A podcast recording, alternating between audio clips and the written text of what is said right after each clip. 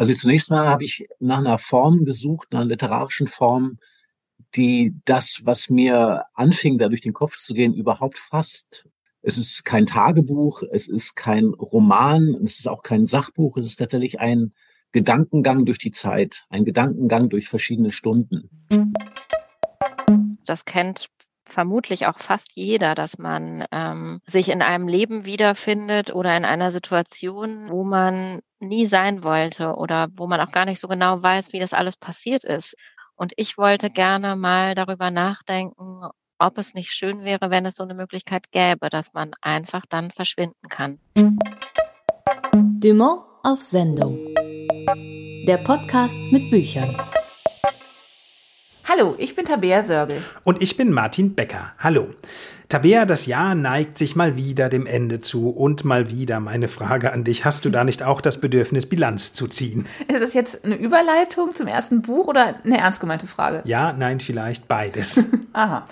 Also ich habe das eigentlich nicht mehr. Ich existiere inzwischen in einem komplett bilanz- und bedürfnislosen Raum mit meinen circa 50.000 Büchern. Sehr interessant. Das Ende des Jahres und der Beginn eines neuen Jahres, das kann ja auch dazu inspirieren, nochmal ganz neu über die Frage nach dem richtigen Leben nachzudenken. In seinem Buch Das Wenige und das Wesentliche tut John von Düffel genau das. Und da es ein Stundenbuch ist, bewegt er sich darin durch einen ganzen Neujahrstag vom frühen Morgen bis in die Nacht und verhandelt Fragen von zu wenig und zu viel, von Sein und Sinn. Ich habe mich mit John von Düffel über das Wenige und das Wesentliche unterhalten und wollte als erstes von ihm wissen, ob sein Buch auch in einer anderen Landschaft als dem ligurischen Hinterland, vor dem es entstanden ist, denkbar gewesen wäre. Also ich glaube schon, dass es nicht unbedingt Italien braucht, um äh, auf äh, gute Gedanken zu kommen, aber ich würde die Wechselwirkung zwischen Schauplätzen und Gedanken nie unterschätzen. Ich glaube, jeder Ort hat, wenn man so möchte, seinen eigenen Geist. Und ich hätte es mir noch schöner vorstellen können, wenn ich diese Wanderung im, in Griechenland hätte machen können. das stand jetzt nicht zur Verfügung, aber es gibt ja eine wunderbare Tradition, dass sozusagen die griechische Antike über Rom dann äh, in den Rest Europas äh, gewandert ist. Und insofern bin ich dann so indirekt dann doch auf den auf den Spuren der, der alten Philosophen gewandert. Ein Stundenbuch, so der Untertitel. Also das verweist ja unter anderem neben vielen anderen auf zweierlei. Einerseits auf die religiöse Form, andererseits aber eben auch auf Rilke, den du ja auch zitierst. Dessen Stundenbuch hieß mal ganz ursprünglich Die Gebete.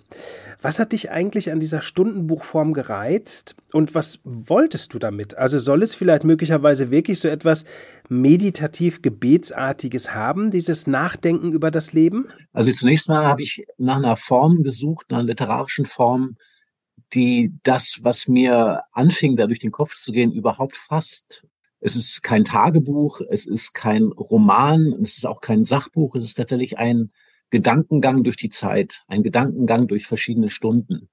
Und äh, das Stundenbuch im liturgischen oder im religiösen Sinne ist ja ein Buch, in dem für jede Stunde des Tages äh, ein Gebet oder Gesang oder auch nur eine Art von, von Fabel oder Denkfigur aufgeschrieben ist, so dass man sich in jeder Stunde auf etwas besinnen kann. Und das haben die Mönche dann damals eben mitgenommen, teilweise auf die Felder, wenn sie dort gearbeitet haben, so dass sie immer eine Art Wegbegleiter hatten zum Nachdenken. Und das hat mir sozusagen jetzt nicht wegen des Gebets, sondern wegen der Wegbegleiterfunktion sehr gefallen, weil das tatsächlich auch ein, ein Buch der Wege, wenn man so will, ist.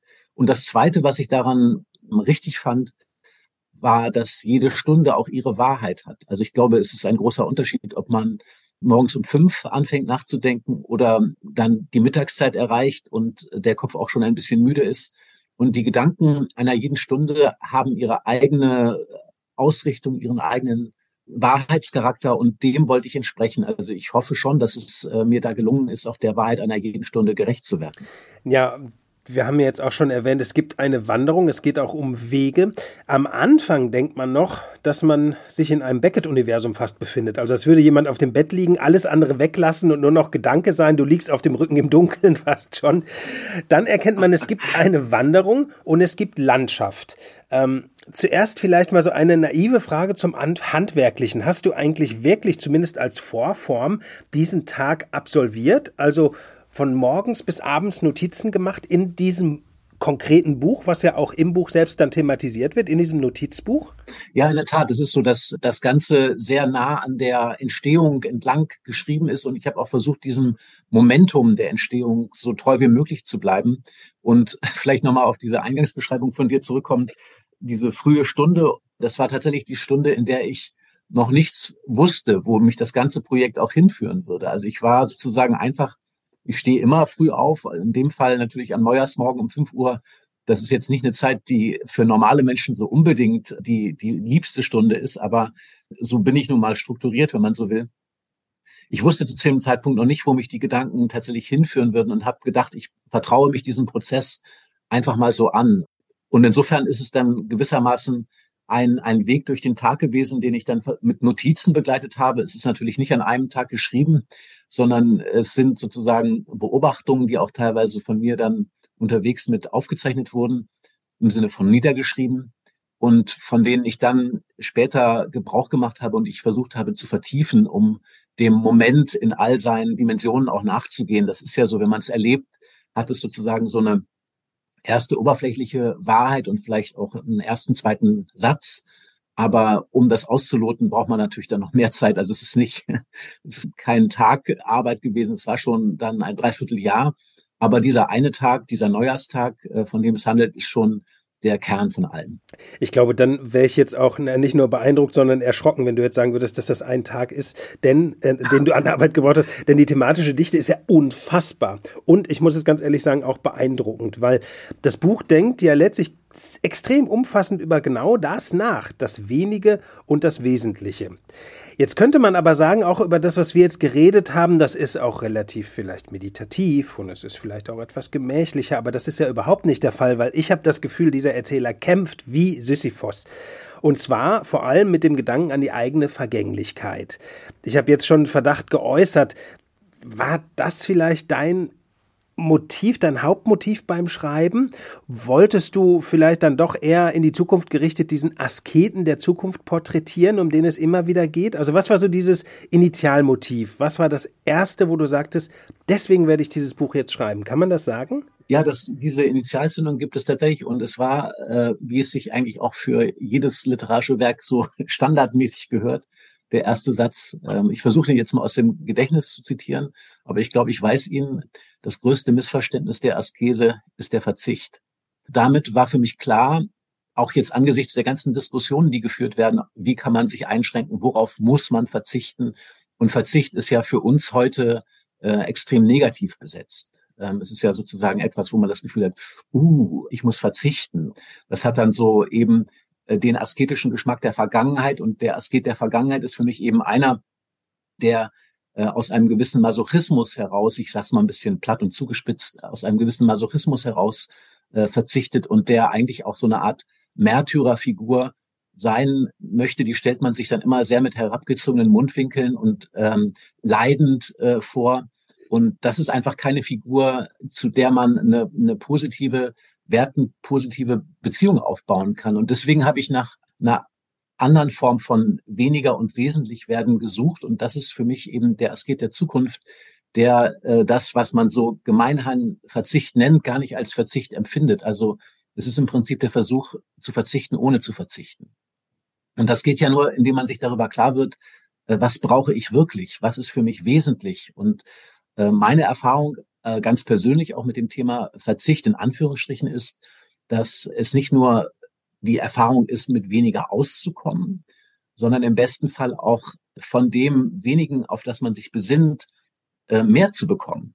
Weil die Wichtigkeit und die Wertigkeit des Ganzen einem viel bewusster wird, als wenn es im vielen untergeht und zwischen dem ganz vielen vermüllt ist. Und insofern glaube ich, ist das wirklich in allererster Linie ein, ein Orientierungsversuch. Also das würde ich sagen, ist ein Versuch, sich über was klar zu werden, deswegen ist es auch, wie du richtig sagst, durchaus auch ein Kampf. Ein Kampf, wo der Denkende, Querstrich Erzählende in dieser Geschichte, sich versucht klar zu werden darüber, was ist eben für ihn das Wenige und das Wesentliche, wo er nach einem Sinn sucht, wo er aber auch erlebt, dass ihm diese Richtung manchmal abhanden kommt. Und das ist für mich zum Beispiel auch so ein, ein Schlüsselsatz. Es gibt kein richtiges Leben im Falschen. Das haben wir ja sozusagen alle so wie durch Adorno gelernt. Aber das ist natürlich auch ein Satz, der einen dazu legitimiert, sich mit allem abzufinden, nach dem Motto, ich kann es eh nicht richtig machen. Und für mich fühlt sich diese Feststellung immer falscher an, weil man ja doch gar nicht anders kann, als im Falschen die richtige Richtung zu suchen. Also selbst wenn man da nicht richtig lebt, das ist heute unter diesen Bedingungen überhaupt nicht möglich. Keiner kann, ich sage jetzt mal ganz platt, CO2-neutral leben, keiner kann antikapitalistisch leben. Aber trotzdem gibt es natürlich Unterschiede. Und zwar, welche Richtung schlage ich ein? Und dass es im Leben, im Falschen eine richtige Richtung gibt, das war für mich tatsächlich eine ganz starke Sinnsetzung. Diese Suche nach diesem Asketen der Zukunft, das klingt jetzt alles vielleicht, wenn wir uns unterhalten, etwas abstrakt, aber so ist das Buch eigentlich nicht. Es ist ja sehr, sehr konkret. Zum Beispiel, eine Episode ist mir besonders im Gedächtnis geblieben. Da geht es dann um die Askese der Vergangenheit. Eine Erinnerung an Fiona, eine schottische Kommilitonin im Philosophiestudium, sozusagen eine Asketin aus der Working Class.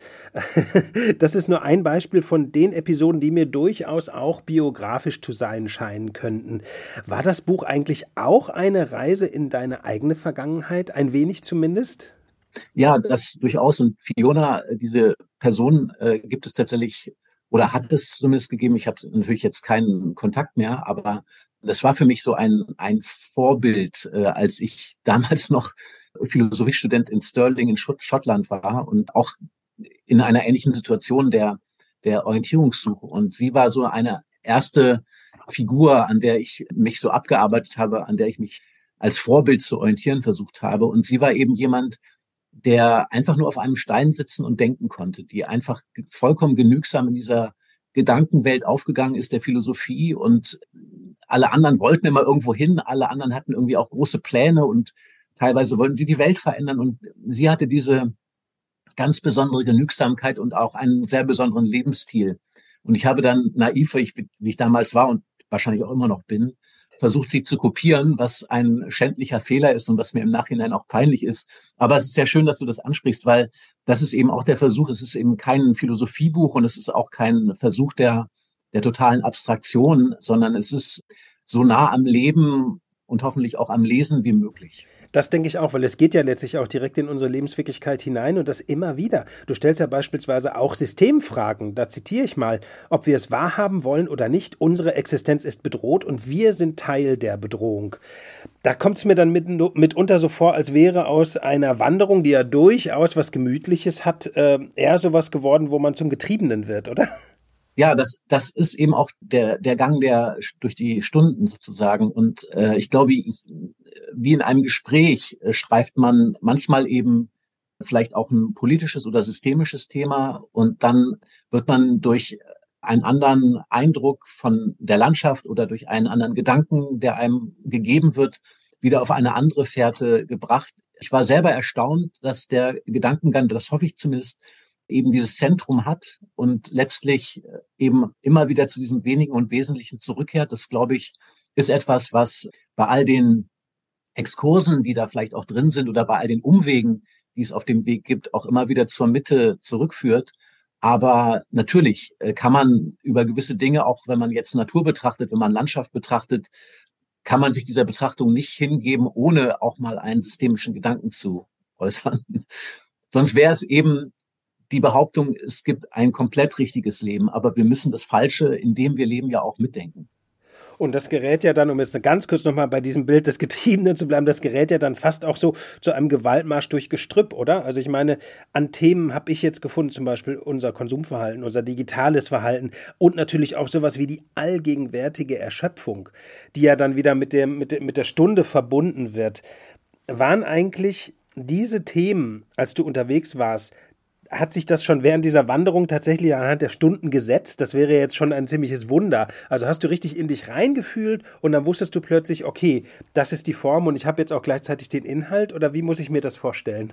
Also äh, ich fange mal konkret bei der Stunde der Erschöpfung an. Das ist für mich tatsächlich immer die schwierigste Klippe des Tages, diese Zeit um, um zwei Uhr mittags herum. Und in gewissen Landschaften erlebt man das auch als ein Moment des Stillstands und des Verstummens, wo sich natürlich Natur und Tier der, der Ruhe auch hingeben können, wo durch die Wärme einfach auch so eine Art reptilienhafte, so ein reptilienhaftes Vegetieren entsteht. Wenn man aber wie diese äh, Erzählstimme, wie diese Denkstimme unterwegs ist, erlebt man natürlich diese Erschöpfung auch als eine unglaubliche äh, Lähmung, äh, als eine Form von Paralyse und äh, ein Stillstand, der einem auch Angst machen kann. Und ich rätsle eigentlich fast jeden Tag darüber, wie kommt man dann darüber hinweg? Wie kommt, also natürlich kann man sich hinlegen und Mittagsschlaf machen. Das wäre vielleicht die italienische Lösung. Aber ähm, äh, ich finde äh, jetzt auch für das Buch war es mir wichtig, der Wahrheit dieser Stunde nicht auszuweichen und durch diesen Moment der Erschöpfung gewissermaßen hindurch zu gehen und auch hindurch zu denken. Und da eben auch zu sagen, ich weiche diesen Wahrheiten, auch wenn sie unangenehm sind und auch diesen Ängsten, die noch unangenehmer sind, denen weiche ich nicht aus sondern traue mich, mich dadurch hindurch zu arbeiten. Also für diese verschiedene Artigkeit der Stunden und auch für ihre Dynamik habe ich, glaube ich, schon dadurch, dass wie jeder Autor, jede Autorin das Arbeiten eben ein einsames ist und dass man sehr auf sich zurückgeworfen ist und auf die Befindlichkeit, die Kondition, die Kraft, die man hat oder auch die Kraft, die einem plötzlich anfängt zu fehlen. Dadurch gibt es, glaube ich, so eine Art Autorinnenantenne, äh, so ein Gespür dafür, wo bin ich gerade? Man kennt sich, man kennt seinen Arbeitsablauf, man kennt auch seine Schwachpunkte, die Schwachstellen am Tag. Und das ist, glaube ich, wenn man so, da muss man, glaube ich, nicht extra in sich hineinhorchen. Das, das ist schon Teil der eigenen Lebensweise. Ich möchte noch mal ganz kurz auf die ganz grundsätzliche Form des Buchs zu sprechen kommen. Die ist ja schon eher etwas ungewöhnlicher, um es mal so zu sagen. Es ist ja quasi eine fast poetische Form mit sehr vielen Zeilenumbrüchen. Wie kam das eigentlich? Warum hast du diese Form gewählt? Also diese poetische Form hatte für mich den Charakter, dass man, wenn man jetzt ein Essay schreibt, äh, also einen philosophischen Text, dann hat er etwas Hermetisches. Der ist sozusagen wie ein Monoblock und man muss sich da irgendwie reindenken und das war sozusagen überhaupt nicht die Offenheit und Leichtigkeit, die ich bei dem Denken auch selber empfunden habe. Also dieses Gefühl, dass es eine Transparenz hat und eine Klarheit und für die LeserInnen auch eine Überprüfbarkeit. Also was das Besondere dieser Zeilensprung, dieser lyrischen Form ist, ist, dass, glaube ich, jede Zeile für sich überprüfbar ist, das heißt auch Bestand haben muss. Und diese Gedichtform zwingt einen auch zu verdichten. Also sprich, in jede Zeile etwas reinzuschreiben, sonst hat sie als Zeile kein, keine Existenzberechtigung, wenn man so will. Und deswegen äh, bestand eben auch ein großer Teil der Ausarbeitung des Buches daran, immer weiter die Gedanken auf das Wenigste und das Wesentliche zu konzentrieren. Also im Prinzip ist der Inhalt, das hattest du vorhin ja auch schon angesprochen, der Inhalt ist auch die Form. Ne? Ähm, dieses wenig sagen, aber das Wesentliche möglichst sagen. Äh, dafür ist die Gedichtform, glaube ich, prädestiniert. Zum Schluss noch eine Beobachtung von mir, auch wenn wir bei der Poesie sind, das Wesentliche, das sickert gerade zum Schluss des Buches ja fast wortwörtlich hinein ins Buch. Ähm, deswegen die Frage, war eigentlich dieser Neujahrstag auch für dich Anlass und vor allem dieses Buch selbst in gewisser Weise ein bisschen Bilanz zu ziehen. Ich meine, es heißt ja sehr anrührend an einer Stelle, die Geschichte, in der ich war und vermutlich immer noch bin, ist die Geschichte von einem, der gegen die Zeit schwimmen wollte und im Wasser die Zeitlosigkeit fand. Ist es ein persönliches Bilanzziehen? Es ist auf jeden Fall ein extrem persönliches Buch, letztlich, oder? Es ist, glaube ich, sehr persönlich und ich hoffe aber, auch die Geschichte einer, einer Suche, die man eben im besten Fall vielleicht auch mitgehen kann und will. Und äh, es ist auch sehr persönlich, weil ich, ich kann ja jetzt zum Schluss zumindest mal eine Wahrheit noch sagen, eine biografische. Äh, in dieser Landschaft lebt mein Bruder, der sich wirklich von allem zurückgezogen hat. Also ein Jahresgehalt hat, wirklich, ich sage jetzt Jahresgehalt von, oder Jahreseinkommen besser gesagt, von, von etwa 6000 Euro.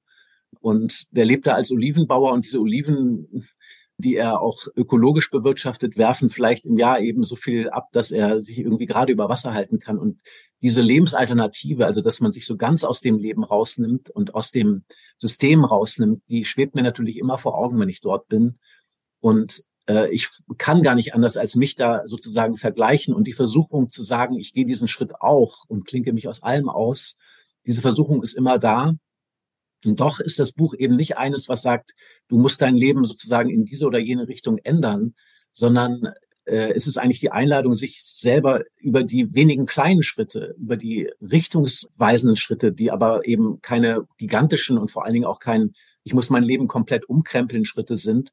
Das, dazu ist es eigentlich eine Einladung. Und deswegen äh, hoffe ich, dass es nicht nur für mich im Schreiben ein persönliches Buch ist, sondern ich hoffe, dass es das auch im Lesen dann sein wird für diejenigen, die sich dem, die sich da, die da mitgehen.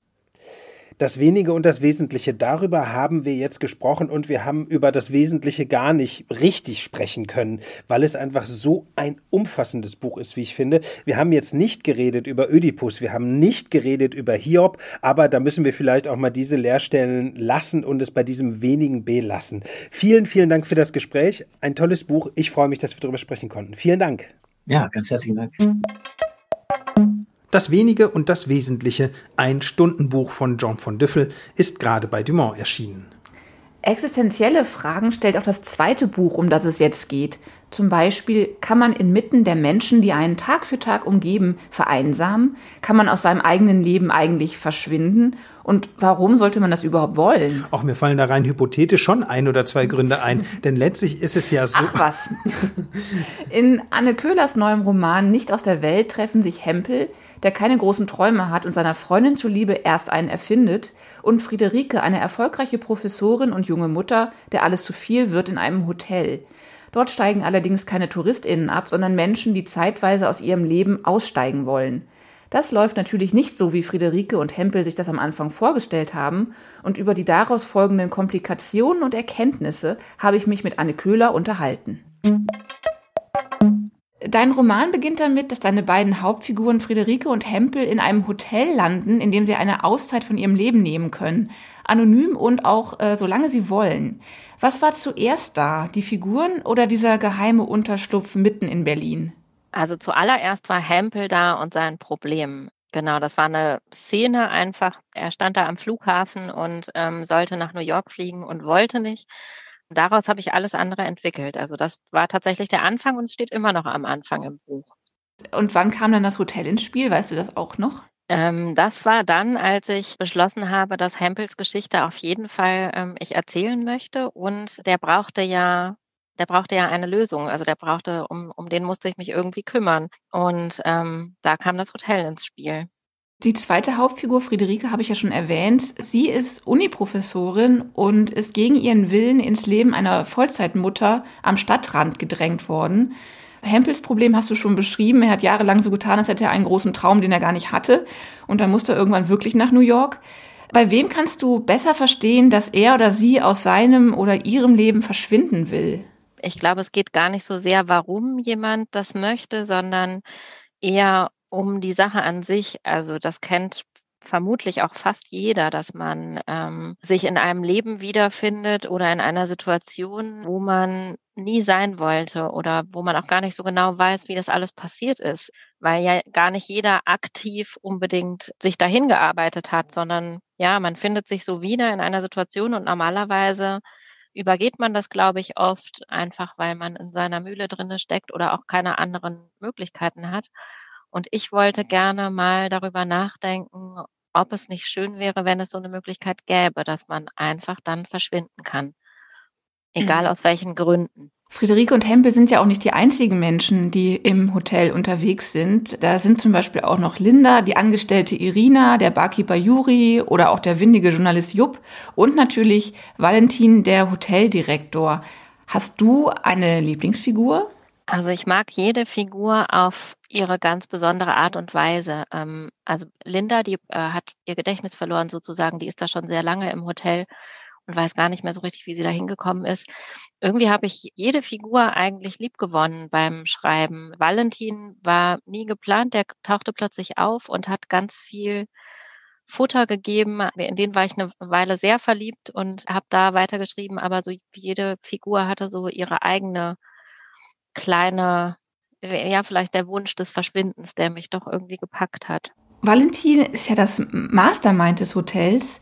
Kannst du dich mit ihm besonders gut identifizieren? Also du hast schon gesagt, du warst mal eine Zeit lang sehr verliebt in ihn, aber natürlich magst du all deine Figuren. Ähm, weil ich frage, es gibt ja gewisse Überschneidungen zwischen ihm, der die Gäste, die Angestellten und auch alle Vorgänge im Haus immer im Blick hat, und dir als Autorin. War das geplant? Also ist das eine bewusste Entscheidung, dass er sozusagen auch so ein bisschen so diese Autorenposition innehat?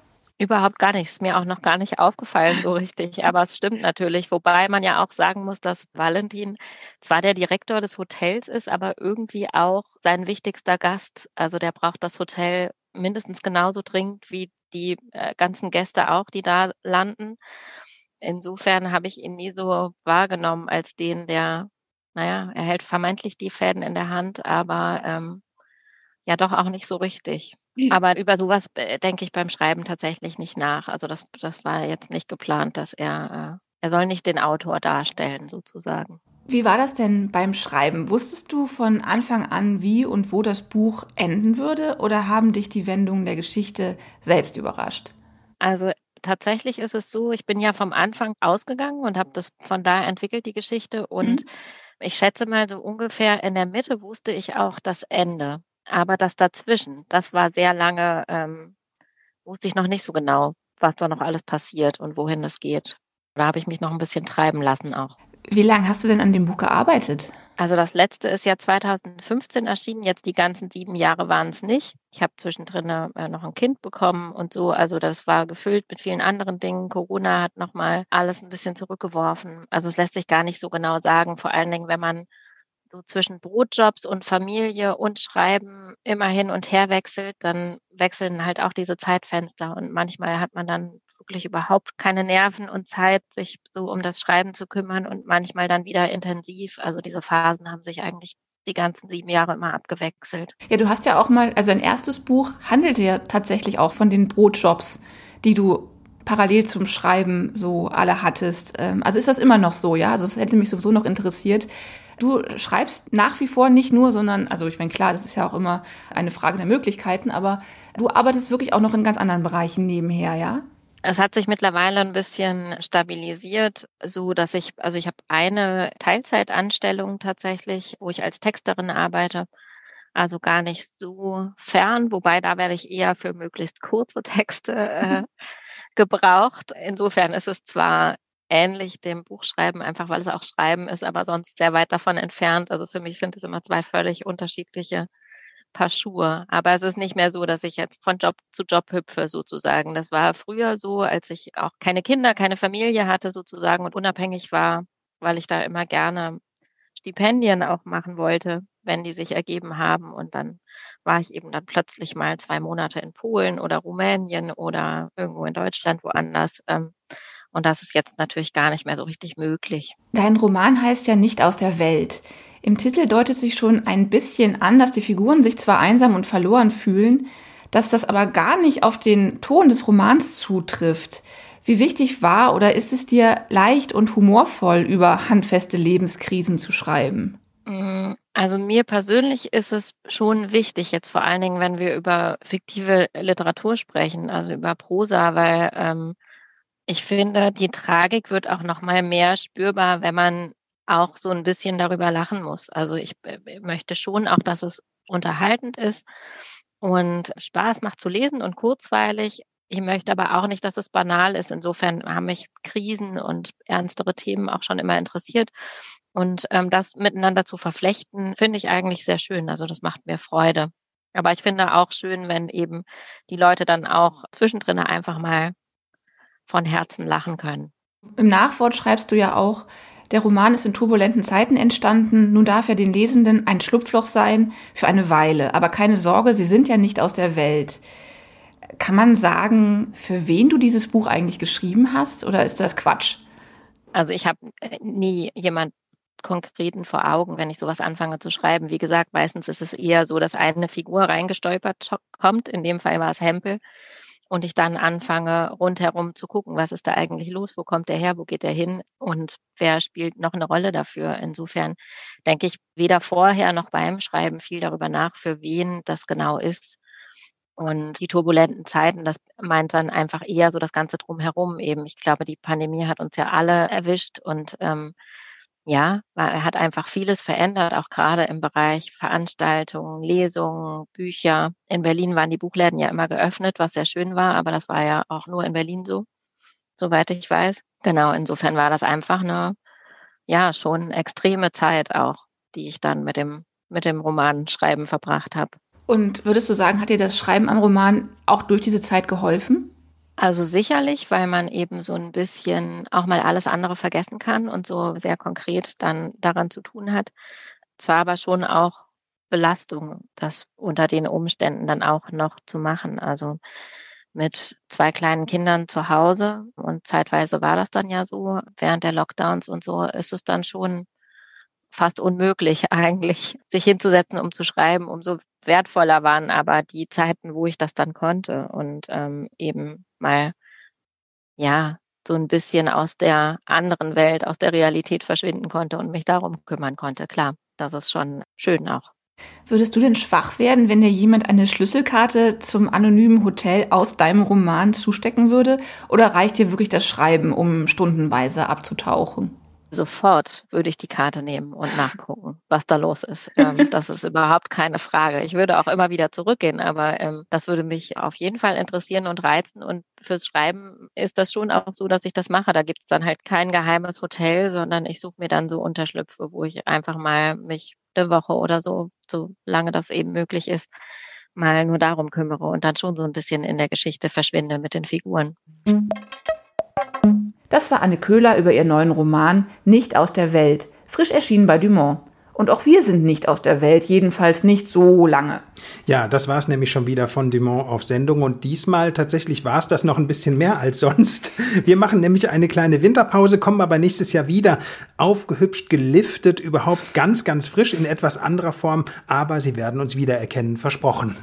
Wenn Sie Fragen, Anregungen oder das unstillbare Bedürfnis haben, eine Bilanz der letzten dreieinhalb Jahre mit diesem Podcast aufzustellen, dann schreiben Sie uns doch an podcast.dumont.de. Lob ist natürlich ganz besonders willkommen und übrigens, Tabea, du bist in den letzten dreieinhalb Jahren überhaupt nicht gealtert.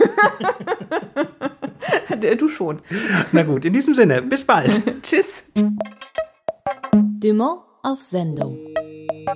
Der Podcast mit Büchern.